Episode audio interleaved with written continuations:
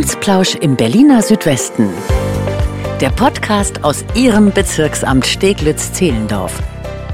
Herzlich willkommen. Schön, dass Sie bei einer neuen Folge Amtsplausch dabei sind. Mein Name ist Nina Badur.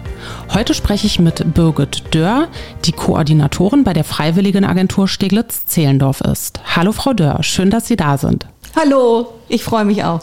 Stellen Sie sich doch gerne einmal kurz vor. Ja, sehr gerne. Ähm, ich bin tatsächlich ein bisschen aufgeregt, weil es auch neu ist, dass ich mich zuerst vorstelle und nicht die Freiwilligenagentur. Also, mein Name ist Birgit Dörr. Ich bin tatsächlich schon 55 Jahre alt.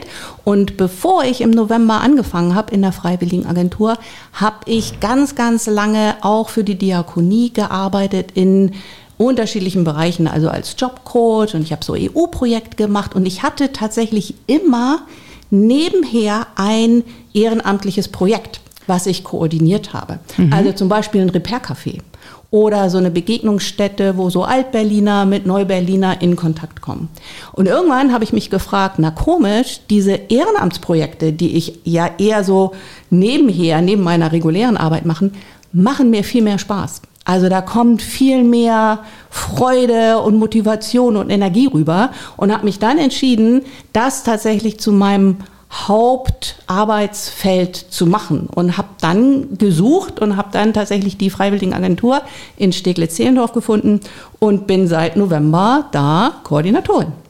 Das ist natürlich ein absoluter Glücksfall, wenn man seine Leidenschaft dann ja. auch zum Beruf machen kann. Sehr schön.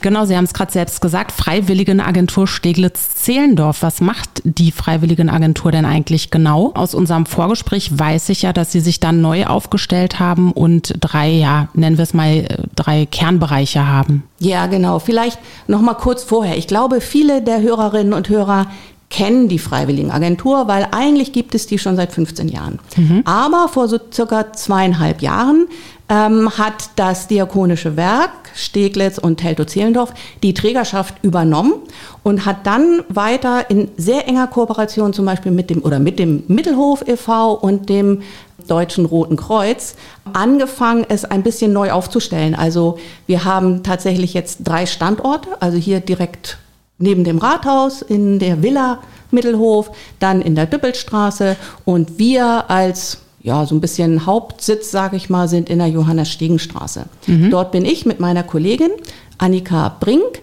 Und genau, also ein Kernbereich ist tatsächlich die konkrete Beratung. Und es ist so, dass gerade die kommen, die etwas machen möchten. Also Menschen, die sagen irgendwie, oh, ich habe irgendwie vielleicht noch so ein bisschen Zeit oder ich habe viel Zeit und ich möchte irgendwas machen, was mir Spaß macht, was Sinn macht, vielleicht für andere Leute, aber ich habe gar keine Ahnung wo oder auch was. Mhm. Manchmal sagen auch Leute, ich weiß gar nicht, ob ich das kann. Und für die bieten wir Beratung an, also individuelle Beratung, oft tatsächlich fast eine Stunde, wo wir ganz individuell gucken, was ist Ihnen wichtig? Was wollen Sie machen? Ähm, was haben Sie vielleicht schon mal gemacht? Oder welche Bereiche interessieren Sie? Also wir gucken erstmal ganz individuell, was die Person möchte, was sie sich vorstellt. Und erst dann gucken wir, okay, was gibt es denn für Angebote? Wir haben ja viele Angebote in Steglitz-Zehlendorf.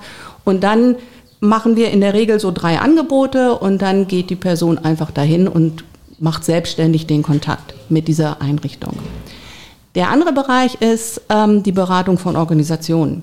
Mhm. Das heißt, wir haben ja Organisationen in unserer Datenbank und mit denen sind wir in engem Kontakt und gucken, was ist gerade aktuell an den Angeboten, was ist spezifisch an den Angeboten, damit wir halt einfach das auch gut ja, veröffentlichen können und darüber reden können. Also wir beraten aber auch, wenn Sie was verändern wollen, so in, in Ihrem Angebot oder wenn es rechtliche Fragen geht, also so rundrum ums Ehrenamt. Der dritte Bereich ist tatsächlich so Gremienarbeit und Vernetzung. Also unsere Aufgabe als ähm, Freiwilligenagentur, wir sind ja bezirklich, also wir arbeiten ja auch sehr, sehr eng mit der Ehrenamtskoordinatorin Nina Scholz vom Bezirksamt zusammen. Also es geht so auch um so Strukturen zu schaffen, also um wirklich auch vielleicht Organisationen zu ermutigen, noch auch ein Ehrenamt anzubieten. Und das ist tatsächlich eher so in die breite, langfristige Arbeit von uns. Das Thema junges Engagement hat für Sie auch einen sehr großen Stellenwert. Wieso?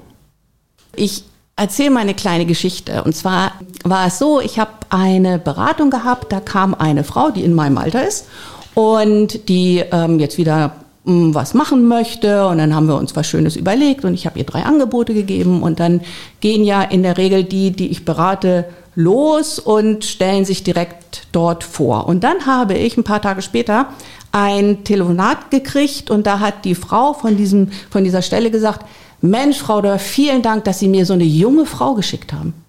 Mhm. Und ich habe erst überlegt, äh, wen meint die denn, junge Frau? Und dann hat sie den Namen genannt und dann dachte ich, oh, okay, 55 ist für Sie jung. Mhm. Und dann sagte die, na ja, also der Durchschnitt meiner Ehrenamtlichen liegt so um die 70. Und das ist tatsächlich sehr typisch für Steglitz. Also der, das Durchschnittsalter der Ehrenamtlichen in Steglitz liegt bei 60. Mhm. Und wir von der Freiwilligenagentur finden es wahnsinnig wichtig, dass auch junge Leute in die Organisation gehen, dass sie sich ehrenamtlich engagieren. Es gibt auch so Studien, die sagen, gerade die Altersgruppe zwischen 16 und 27 möchte gerne was machen und oft haben die gar nicht so die Informationen und auch gar keine Vorstellung, was sie machen können. Und das ist für uns im Grunde ein Schwerpunkt jetzt für die nächsten, ja, für die nächsten Monate, dass wir einerseits mit den Organisationen in Kontakt kommen und da auch so eine Fortbildungsreihe machen. Was heißt es eigentlich, wenn ich jüngere Leute in meine Organisation holen möchte? Und auf der anderen Seite möchten wir junge Leute tatsächlich motivieren und ihnen auch im Grunde klar machen, wie ja, wie spannend das ist und auch wie viel es für einen selber bringt, sich ehrenamtlich zu engagieren. Ja, ist auf jeden Fall absolut sinnstiftend. Ich habe auf Ihrer Website eine Datenbank mit aktuell 150 Einsatzstellen gefunden. Können Sie uns kurz erklären, was das für eine Datenbank ist? Genau, also Datenbank ist ja für uns Hauptamtliche eher so ein bisschen öh, viel Arbeit, weil man Daten da einpflegt und da auch sehr genau ist und hinterher sein müssen, dass das alles stimmt. In der Datenbank gibt es die Einrichtung. Das heißt, wir ähm, schreiben da alles auf, also die Kontaktdaten, die Angebote und auch ganz spezifisch, um was geht es. Also welche Zielgruppe, welche Tätigkeiten sind da gefragt, gibt es irgendwelche Besonderheiten. Die werden da gespeichert und wir können die nutzen und die ist aber auch verlinkt mit unserer Webseite. Das heißt, Interessierte müssen gar nicht mit uns reden, obwohl wir uns natürlich freuen, wenn sie das tun, aber sie können einfach auf die Webseite gehen und da gibt es so ein kleines Feld und selber stöbern in dieser Datenbank und einfach gucken, was gibt es für Angebote nach Schlagworten oder so. Mhm. Der andere Teil der Datenbank ist eine da also ist, da sind die Daten von den Ehrenamtlichen, die zu uns kommen ähm, gespeichert, weil viele sagen, okay, ich probiere das mal, aber wenn, wenn ihr ein gutes Angebot habt, dann kontaktiert mich doch einfach. So, also das heißt, wir speichern sie natürlich immer so äh, datenschutzkonform. Ähm, wir müssen die auch wieder löschen. Aber das ist ganz gut auch für die, An also für die, für die Einrichtung, weil die manchmal auch fragen, habt ihr noch welche? Könnt ihr uns ähm, vielleicht noch ja, Leute schicken? Mhm. Also kann man die freiwillige Agentur auch als eine Form Schnittstelle verstehen? Ja, ganz genau. Ja. Mhm. Mit einem Ehrenamt ist natürlich auch ein zeitlicher Aufwand verbunden, der für viele Berufstätige schwer zu bewerkstelligen ist, auch wenn der Wunsch da ist, sich ehrenamtlich engagieren zu wollen. Ja, hält es einige vielleicht noch zurück. Also ich kenne es von mir selber, wir hatten es kurz im Vorgespräch. Ich habe ja auch mit dem Gedanken gespielt oder spiele mit dem Gedanken, mich ehrenamtlich zu engagieren. Aber man fragt sich dann schon, hm, wie kriegt man das jetzt irgendwie mit Job, Familie, mhm. Freunden und so weiter unter einen Hut? Haben Sie da vielleicht ein, ein paar Tipps? Für uns? naja, Tipps, ich sag mal so, das ist wirklich ganz typisch. Also da sind sie nicht alleine. Das, ähm, also zum Glück kommen Menschen dann auch zu uns und, und erzählen das so. Das ist wirklich witzig, weil das letzte Mal, als ich so eine Situation hatte, bin ich tatsächlich selber so ein bisschen zusammengesunken und dachte, oh Gott, wirklich, die arbeitet Vollzeit und kann erst ab 18 Uhr und uh, und dann wurde es bei mir auch so ein bisschen eng. Und dann merke ich immer so, Moment, wir haben 140 unterschiedliche Angebote. Und es geht jetzt nicht darum, dass ich anfange zu überlegen, oh, welche Angebote passen, sondern dass wir wirklich, ich sag mal, tief Luft holen und sagen, okay, aber was genau interessiert Sie eigentlich? Mhm. Also was ist das, wo Sie Spaß dran hätten? Was ist das, was, ähm, was Sie motiviert? Und wenn wir darüber reden, dann fallen mir in der Regel ganz viele ähm, Beispiele ein. Und zum Beispiel ist es so, Patenschaft ist etwas, was gar nicht zeitlich so gebunden ist. Ne? Also eine Patenschaft zu übernehmen, dann geht es darum, dass Sie dann mit einer Person tatsächlich auch überlegen, wann treffen wir uns. Und das ist im Grunde zu jeder Arbeit oder ne, in jeden, jeden Zeitplan integrierbar. Mhm. Es ist auch so, dass Sie sich gar nicht ich sag mal, regelmäßig jede Woche verpflichten müssen. Es gibt ganz viele Angebote, da reicht es, wenn Sie sagen, ach, ich mache das vielleicht auch ad hoc, wenn Sie, wenn ich Zeit habe und wenn es gerade passt. Oder einfach, dass man sagt, ich mache es eine Zeit lang, vielleicht einmal im Monat. So. Mhm. Also das heißt, wenn wir wissen, was sie wirklich machen wollen, dann gibt es immer irgendeinen Weg, das auch zeitlich unterzubringen. Und in der Regel ist es tatsächlich so, dass die Leute sagen, so ein Ehrenamt ist so ein bisschen wie Urlaub, ne? weil mhm. es hat ja keinen, das hat ja keinen Druck. Sie müssen da nicht hin. Und was wir auch immer gucken, ist, dass es was ist, was es quasi ihr, vielleicht ihren Berufsalltag oder so die, den Familienstress ausbalanciert, also etwas anderes, wo sie etwas ganz anderes machen können, wo sie frei sind auch. Und das ist tatsächlich eher so ein bisschen, was Energie gibt. Also mhm. wenn sie das ausprobieren, werden sie gehe ich mal von aus, merken, oh, es ist gar nicht eine, eine Belastung, also gar nicht so, oh, ich muss es irgendwie einbringen, sondern es ist tatsächlich so ein bisschen so wie, ach Mensch, das gibt mir Energie. Mhm. Ne? Die Denkmuster, die man da dann doch oft äh, drüber hat, ne, die muss man einfach so ein bisschen ja. Ja, umstricken, sage ich mal. Ja, und ich glaube, erleben. Ne? Also ja. so vom Kopf her ist es wirklich äh, auch schwierig, das merken wir so in der Beratung. Also ich versuche, also wir sind ja im engen Kontakt mit den Einrichtungen, damit wir auch wirklich gut darüber erzählen können. Also einfach nur zu sagen, na machen Sie mal eine Patenschaft. Da sitzen die meisten da und denken so, hä, wie soll ich mir das vorstellen? Das heißt, ne, ich, ich versuche dann wirklich, das ganz konkret zu erzählen. Wo ist das? Wie sind die Menschen? Wie, wie fühlt sich das dann an, das zu machen? Hm. Sie bieten auch einige Workshops an. Was haben Sie denn da so bei sich im Portfolio? Genau, also wir haben gedacht, zusätzlich zu diesen individuellen Beratungen machen wir Workshops, wo es um so einzelne Aspekte des Ehrenamts geht. Also ein Workshop ist zum Beispiel ganz speziell für Frauen, ähm, wo wir so ein bisschen Biografiearbeit machen, um einfach zu gucken, was habe ich denn schon gemacht in meinem Leben und gibt es Dinge, die ich jetzt gerne nochmal angehen möchte, die ich ausprobieren möchte und da wäre ein Ehrenamt einfach eine ganz gute Möglichkeit. Wir haben aber auch das Thema zum Beispiel Gerechtigkeit und Solidarität. Das ist etwas, was ganz viele Menschen motiviert und was auch so ein bisschen die Idee ist beim Ehrenamt. Und da bieten wir halt auch einen Workshop an, wo wir da nochmal, also auch in, in Austausch gehen und sagen, in welchen Bereichen das tatsächlich auch umgesetzt werden könnte. Dann, was mir am Herzen liegt, ist, ich merke ganz oft, Menschen sagen so zum Thema Klima und Umwelt, ja, Katastrophe, ich kann ja gar nichts machen. Was soll ich denn da tun? Mhm. Und deswegen bieten wir einen Workshop an, wo wir sagen, naja, wir können die Umwelt retten. Es gibt ganz viele Möglichkeiten.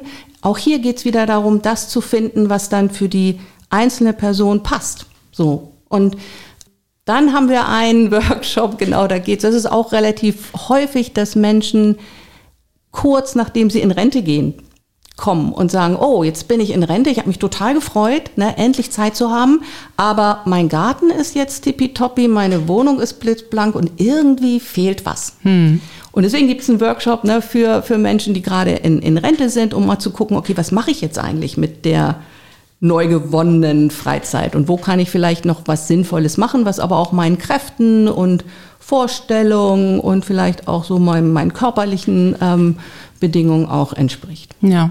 Klingt auf jeden Fall sehr gut. Also nicht, äh, ich muss mich dem Ehrenamt anpassen, sondern das Ehrenamt passt sich eher mir an. Ja, Genau, also das, das ist schön gesagt, beziehungsweise das ist unsere Schnittstelle, die halt das genau versucht hinzukriegen. Ne? Ja. Das Thema Ukraine beschäftigt uns alle aktuell sehr. Gibt es dazu und auch generell noch etwas, das Sie den Hörerinnen und Hörern gerne mit auf den Weg geben möchten? Auch uns hat ähm, natürlich der Kriegsbeginn sehr, ja, sehr geschockt und natürlich war sofort auch im, im Hinterkopf, wow, jetzt, also zum einen muss was gemacht werden, aber das Ehrenamt ist natürlich auch ein Bereich, wo viel getan wird. Und das haben wir, glaube ich, in den ersten Tagen ja sogar gesehen, dass viele Menschen sofort losgegangen sind und was eigenständig auf die Beine gebracht haben. Was wir jetzt merken, ist, dass tatsächlich viele auch anfragen und sagen, ich möchte was tun. Ne? Ich, ich kann das mir nicht einfach nur angucken, ich möchte mich engagieren. Hier in Steglitz-Zehlendorf ist es so, dass tatsächlich Angebote noch ein bisschen ähm, Zeit brauchen. Und das wäre so ein bisschen mein, mein Wunsch oder meine Bitte an alle, die jetzt da in den Startlöchern stehen und sagen, ich will jetzt was tun vielleicht ein bisschen Geduld haben. Also wir haben auch tatsächlich in unserer Datenbank so eine extra Datenbank für die Ukraine-Hilfe ähm, installiert, wo spezielle Angebote, die direkt ne, für Kriegsflüchtlinge aus der Ukraine angeboten werden. Da sind aber viele noch sozusagen in der Planung. Mhm. Sie können sich dort auch schon mal registrieren lassen. Also auch das, also eine herzliche Bitte, sich da einfach zu registrieren, sobald ein Bedarf da ist, sobald wir wissen, okay, da fängt ein Angebot an oder da braucht vielleicht eine, eine Organisation Menschen, die bestimmte Dinge tun und bestimmte Fähigkeiten haben. Also im Moment werden ja wahnsinnig viele Menschen gesucht, die Ukraine sprechen, mhm. ähm, sich da zu registrieren und vielleicht ein bisschen zu Geduld zu haben. Ich glaube, das wird uns noch lange begleiten. Deswegen brauchen wir auch in den nächsten Wochen und Monaten auch noch Menschen, die sagen, ja, ich kann unterstützen. Gleichzeitig ist aber auch mein ja, Anliegen so ein bisschen, andere Menschen nicht zu vergessen. Also es gibt Unterkünfte in Steglitz-Zehlendorf, wo auch Kriegsflüchtlinge aus anderen Gebieten leben und die brauchen auch Unterstützung. Also wenn sie was tun möchten, ich glaube, es gibt auch in anderen Bereichen wirklich ja ganz viel Platz und ganz viele Menschen, die sich freuen, wenn sie etwas tun. Vielen Dank für das Gespräch. Sie haben weitere Fragen oder Themenwünsche, dann melden Sie sich gerne per E-Mail an presse.ba-sz.berlin.de. Alltagsheldinnen und Helden sind das Herz unserer Gesellschaft. In diesem Sinne, vielen Dank fürs Zuhören und bis zum nächsten Mal. Amtsplausch im Berliner Südwesten. Der Podcast aus Ihrem Bezirksamt Steglitz-Zehlendorf.